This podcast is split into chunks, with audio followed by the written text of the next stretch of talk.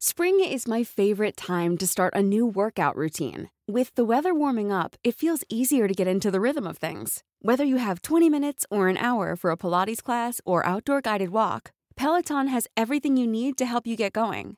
Get a head start on summer with Peloton at onepeloton.com. La semana pasada concluyó la Asamblea General de la ONU y ha dejado muy claro que existe varias inquietudes entre todos los asistentes. Todos los líderes globales que se reúnen anualmente en Nueva York para valorar la situación económica, social, política, climática, humanitaria y todo un amplio espectro que involucra a todo el mundo y a cada una de las 193 naciones que integran el organismo internacional. Durante esta sesión, la número 78 del organismo, volvió a quedar eclipsada por el tema más punitivo ahora en todo el mundo, que es Ucrania y la intervención militar rusa. Y sí, es un tema que evidentemente se tenía que tocar debido a todas las causales que ha provocado en el mundo, pero lo inquietante, lo criticado por la sociedad civil, por algunos medios de comunicación, es que el tema principal quedó totalmente desplazado, pasó a un segundo término, pese a las advertencias previas del secretario general de las Naciones Unidas, Antonio Guterres, que pidió sentarse en este tema en específico, que es los Objetivos de Desarrollo Sostenible, un compromiso de todas las naciones conformantes de la ONU de cara a la Agenda 2030. ¿Cuáles son estos objetivos y por qué para la comunidad internacional la guerra en Ucrania es el tema que abandera sus discursos? Pero antes de continuar me presento, yo soy Yair Soto, coeditor de la sección de Mundo del Sol de México y ahora en lugar del titular de este espacio, estamos encabezando aquí este podcast Las Claves del Mundo. Bienvenidos. Las claves del mundo. El contexto internacional en Podcast OM. Y a manera de resumen, entenderemos lo que sucedió en esta última asamblea con los discursos previos de Gutiérrez, ya esperando lo que se avecinaba, eh, por lo que recalcó uno, dos y tres días, la importancia de no dejar de lado el tema de los objetivos globales durante la apertura de la cumbre, insistió que estas metas son ante todo una lucha para terminar con la desigualdad en el mundo, una promesa para que nadie se quede atrás. Reconoció que entre la formulación de, estos objetivos en el 2015 y su fecha ideal para lograrlos en 2030, solo un 15% están en camino de lograrse, pero siguen igual de vigentes como promesa de un mundo de salud, progreso y oportunidad para todos. Y lo más escalofriante es que la mayoría de estos compromisos no cumplidos no solo no se cumplirán, sino que están mostrando un claro retroceso. Por eso el secretario general de la ONU subrayó que estos objetivos de desarrollo sostenible, también conocidos como objetivos del milenio, necesitan un plan de rescate, y destacó que no son meras metas políticas, pues se refieren a las esperanzas, sueños, derechos y expectativas de la gente y la salud de nuestro entorno natural, a la corrección de males históricos y la curación de divisiones globales. Por ello había pedido que los 5.000 participantes en la cumbre no la tomen como un momento de rellenar casillas, sino que fueran con el ánimo de hacer propuestas concretas que luego tocará a los gobiernos traducirlas en compromisos. Esta petición la hizo los distintos actores invitados a lo que esta cumbre les pertenece. Estamos hablando de la sociedad civil, activistas pro derechos humanos, sector privado, científicos e innovadores, la comunidad académica y también a los poderes locales. Bueno, pero tanto les hablo de estos objetivos, pero no menciono cuáles son. Pues la ONU resumió los 17 objetivos en seis grandes conceptos. Acabar con el hambre, transición a las energías renovables, avance en la digitalización para que llegue a todos, mejorar la educación que sigue siendo de pobre calidad en numerosas regiones del mundo, trabajo decente con protección social y frenar la guerra contra la naturaleza. Previamente había tomado la palabra el presidente de la Asamblea General, el trinitense Denis Francis, que puso cifras a la desigualdad. Un 8% de la población mundial seguirá pasando hambre en 2030. ¿Podemos aceptar eso? ¿O solo porque nos incomoda hacemos como si no existiera y seguimos adelante? Otra cifra presentada por la UNICEF, la Organización de la ONU para la Infancia, quien advirtió que si las cosas siguen como ahora, dejarán atrás a 1.900 millones de niños en 140 países sin un futuro mejor. Francis recalcó que la cumbre no debía ser un foro en el que señalar con el dedo la porción de culpa de cada cual, ni tampoco para aceptar la derrota, por lo que animó a los participantes a aportar propuestas concretas. ¿Y esto sucedió? Por supuesto que no. O no a gran escala, porque la realidad es que la mayoría de los países dedicaron parte de su discurso al tema pero sin aportaciones sustanciales para su cumplimiento en un futuro. En la primera jornada, celebrada el 18 de septiembre, los países en desarrollo pidieron que se cumplieran estos objetivos de organización del orden mundial y del sistema financiero para ayudar a las naciones más pobres, que son víctimas de una avalancha de crisis, a lograr un futuro mejor. El futuro de los 17 objetivos que adoptaron los Estados miembros de la ONU en 2015 para lograr un futuro más sostenible y mejor para más de la mitad del mundo eh, rumbo al 2030 es fundamental, y más para aquellos que sufren consecuencias de la guerra en Ucrania. Guterres recalcó que en nuestro mundo de abundancia, el hambre es una mancha espantosa para la humanidad y una violación épica de los derechos humanos.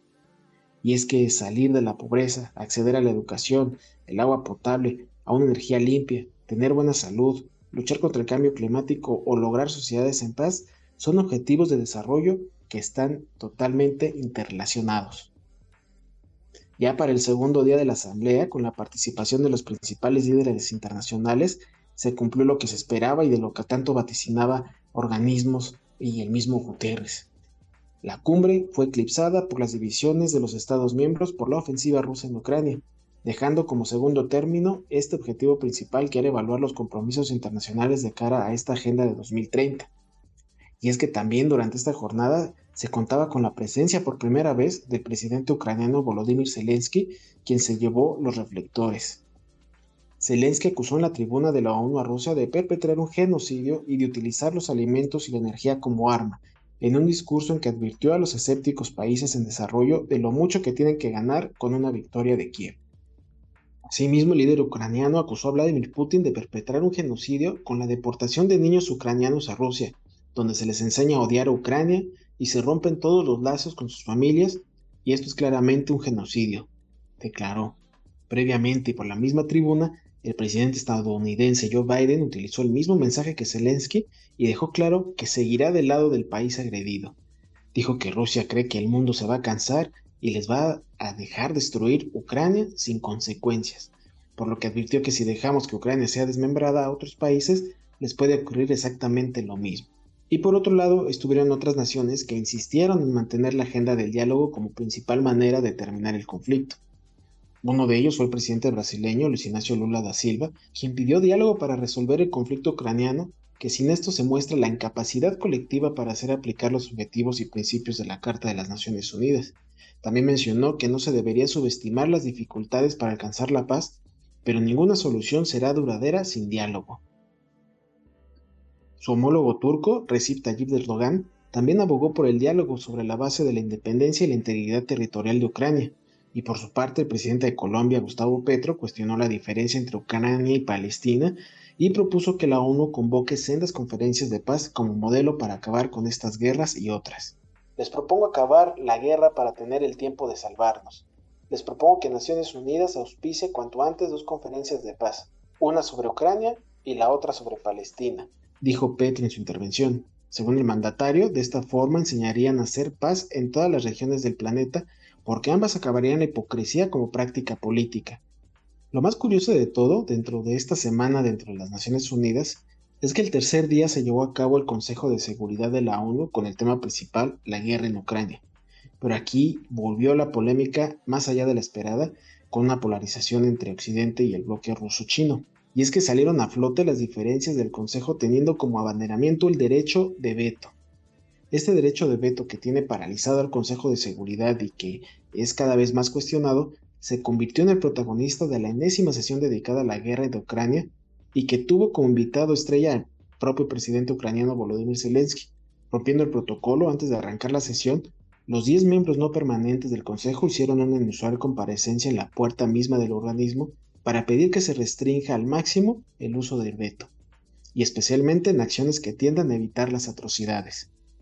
Fue significativo que en esa comparecencia faltaran las cinco grandes potencias, estamos hablando de Estados Unidos, Rusia, China, Francia y el Reino Unido, que como miembros permanentes gozan de este derecho, aunque el país que más ha utilizado el veto en los últimos años es con gran diferencia Rusia. De hecho, Rusia ha evitado que el Consejo de Seguridad condene su invasión de Ucrania o que le ordene retirar sus tropas precisamente usando el derecho de veto, lo que ha obligado a los demás países a llevar el tema a la Asamblea General, órgano sin poder resolutivo. Consciente de que el Consejo ha entrado en una dinámica reiterada de, discursos contrapuestos de una parte y otra sin terreno común, el presidente ucraniano trajo esta vez bajo los brazos dos propuestas claramente dirigidas contra Rusia. Primero, expulsar temporalmente a un miembro que viola la Carta Fundacional de la ONU y segundo, llevar cada resolución vetada en el Consejo a la Asamblea y darle poder a ésta para levantar el veto. En caso de que hubieran sido aprobadas, evidentemente la perjudicada sería Rusia, pero el propio sistema de funcionamiento de la ONU y precisamente el derecho de veto hace que esta propuesta quede de, nuevo como un simple saludo a la bandera, del mismo modo que los llamamientos a una reforma a la estructura del Consejo llevan años siendo papel mojado. La sesión transcurría por sus causas habituales. Primero el embajador ruso Vasily Navesia trató de torpedear su celebración alegando que se había violado el procedimiento al invitar a Zelensky y a la aclaración de este detalle retrasó sus, los trabajos durante más de 20 minutos. Y tras sendos discursos del secretario general Antonio Guterres y de Zelensky, tomó la palabra el secretario de Estado de Estados Unidos, Anthony Blinken, y en mitad de su discurso rompió en la sala el gran ausente Sergei Lavrov, el que ha sido arquitecto de la diplomacia rusa durante los últimos 19 años. Lavrov no anduvo por las ramas. Tras recordar las razones por las que su país ha invadido partes de Ucrania según Moscú para defender a la población rusohablante, el diplomático agarró el toro por las astas y defendió abiertamente su derecho al veto como la mejor garantía de que se respete un cierto equilibrio de poderes dentro de la ONU. El derecho de veto es un instrumento absolutamente legítimo estipulado en la Carta de las Naciones Unidas para evitar la adopción de decisiones que puedan dividir a la organización, y añadió que sirve para contrarrestar un supuesto intento occidental de hacerse con el control de la ONU. Además, afirmó que Estados Unidos y sus aliados abiertamente tratan de privatizar el secretariado de la ONU porque creen tener el derecho de acusar a los que por una u otra razón son inconvenientes para Washington. Y Lavrov terminó su discurso lanzando un guiño a los países del tercer mundo, muchos de ellos surgidos de golpes de estados que son objeto de sanciones pronunciadas por el Consejo de Seguridad. Hay que considerar limitaciones humanitarias a las sanciones, pues deberían ir acompañadas de consideraciones de las agencias de la ONU sobre sus consecuencias humanitarias, en lugar de venir acompañadas de exhortaciones demagógicas de los colegas de Occidente, tan simple como esto, que la gente común no sufra. Aunque no citó ninguno en concreto, gran parte de estos países sometidos a sanciones son aliados de Rusia. Estamos hablando, por ejemplo, de Siria, de Irán, Corea del Norte, Cuba, Venezuela, o en África el país de Mali.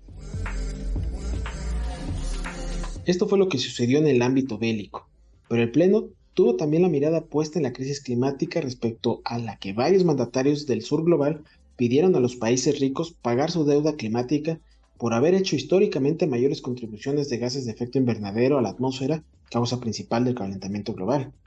Así estos países del sur global se unieron para pedir la reforma de los organismos financieros internacionales y también para exigir una mayor contribución de las naciones desarrolladas para mitigar los efectos de una crisis climática de la que ellos no se sienten responsables. La idea de reformar instituciones como el Fondo Monetario Internacional o el Banco Mundial para hacerlas más flexibles y adaptadas a las necesidades de los países de rentas bajas, muchos de ellos lastrados por niveles insostenibles de deuda, fue una de las más repetidas durante la cumbre de ambición climática organizada por Naciones Unidas durante su asamblea que se hizo eh, durante cinco días en Nueva York. Para las conclusiones sobre el tema, el secretario general dejó claro en su discurso de clausura que no se puede salvar el clima en un día, pero confió en que las ideas propuestas durante la cumbre impulsaran nuevos compromisos durante la COP28 que se va a celebrar el próximo noviembre en Dubái, Emiratos Árabes Unidos. En concreto, Guterres pidió que los países que en 2009 se comprometieron a contribuir con 100 mil millones de dólares anuales a proteger a las naciones pobres de los efectos del cambio climático cumplan con su promesa y que aceleren los esfuerzos para descarbonizar la economía global. Necesitamos más ambición, necesitamos más acción, fue lo que dijo Guterres en su discurso final. Otro de los mensajes más repetidos durante la sesión fue la necesidad de que los países industrializados, responsables de más del 80% de las emisiones de gases de efecto invernadero, se hagan responsables de los daños que las catástrofes climáticas generan en las naciones más pobres.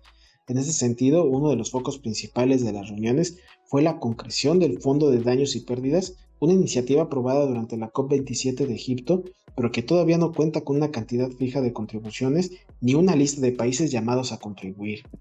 Sin embargo, algunos de los discursos más aplaudidos, como el del gobernador de California Gavin Newsom o el del presidente chileno Gabriel Boric, fueron los que apuntaron directamente al papel de las empresas petroleras y demás combustibles fósiles, a los que responsabilizaron de conspirar para frenar las iniciativas de la comunidad internacional contra la contaminación.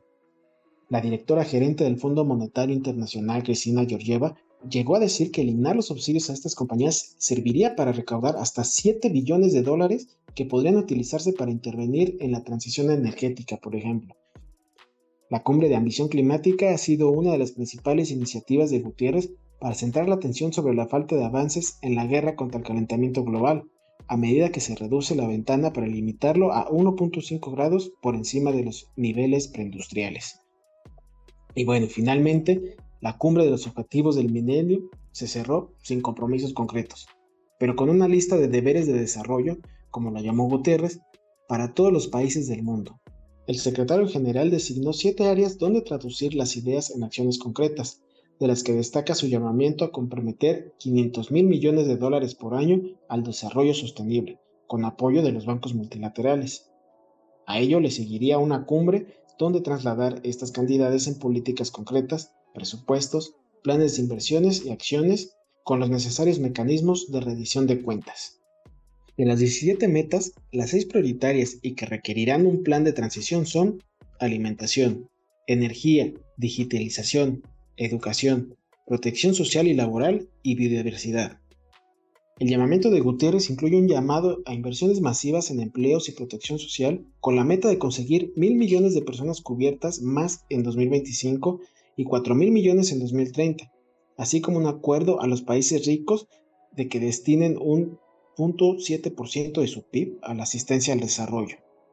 Animó sobre todo a los gobiernos nacionales a plantear propuestas específicas de mecanismos de financiación que impliquen al sector público y al privado, así como soluciones imaginativas para tratar el problema acuciante de la deuda externa. Acabar con esta guerra insensata contra la naturaleza debe pasar de las palabras a la acción este mismo año, subrayó Guterres. Y el presidente de la Asamblea General, Denis Francis, también dirigió un mensaje en la clausura de la cumbre en el que insistió en la urgencia de facilitar la financiación a los países pobres para que puedan sumarse a los objetivos de desarrollo sustentable.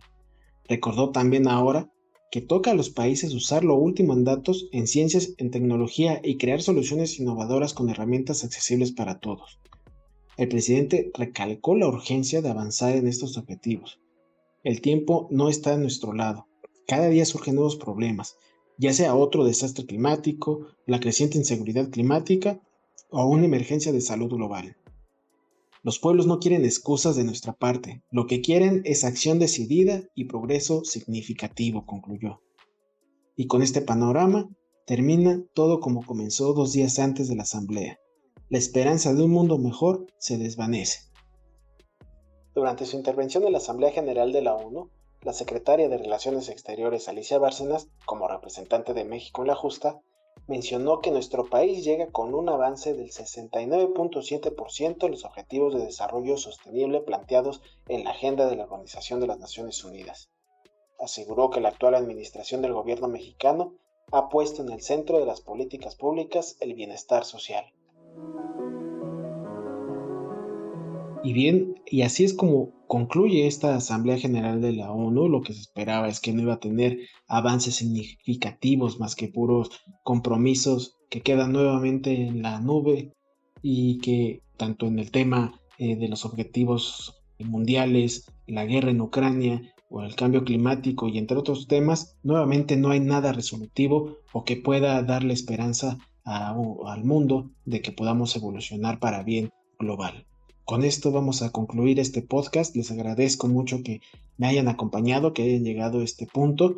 Agradezco muchísimo la producción de Natalia Castañeda y yo los invito a que nos sigan escuchando todos los lunes en una emisión nueva de Las Claves del Mundo, el cual podrán encontrar en las principales plataformas de podcast como Spotify, Google Podcast, Apple Podcast, Amazon Music, Deezer y Acast. También ahí mismo pueden encontrar todo el contenido que Organización Editorial Mexicana pone a su disposición. Los invitamos a que nos sigan escribiendo a través de nuestros canales de contacto. Tenemos por un lado nuestro correo electrónico podcast.com.mx y también nuestra cuenta de Twitter arroba el sol de guion bajo México. Por favor ahí escríbanos, háganos llegar sus dudas, sugerencias, todo lo que usted nos quiera decir. Estamos listos para leerlos, para escucharlos. Muchísimas gracias nuevamente. En nombre de Víctor Hugo Rico, titular de este espacio, les agradezco. Nos escuchamos hasta entonces.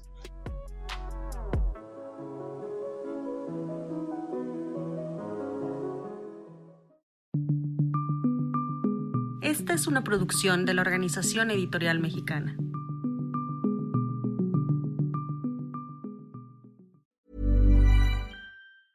If you thought the only way to get a more defined jawline with natural looking results was through surgery, think again. Juvederm Volux XC is a non surgical injectable gel filler that improves moderate to severe loss of jawline definition and can help you achieve natural looking results with little downtime. Even better, this improved definition lasts up to one year with optimal treatment. No maintenance required. Improve jawline definition for a smooth, sculpted look with Juvederm Volux XC. For important safety information and to find a licensed specialist, visit juvederm.com. That's J U V E D E R M.com. Not for people with severe allergic reactions, allergies to lidocaine, or the proteins used in Juvederm. Common side effects include injection site redness, swelling, pain, tenderness, firmness, lumps, bumps, bruising, discoloration, or itching. There's a risk of unintentional injection into a blood vessel, which can cause vision abnormalities, blindness, stroke, temporary scabs, or scarring. Talk to a licensed specialist to find out if it's right for you.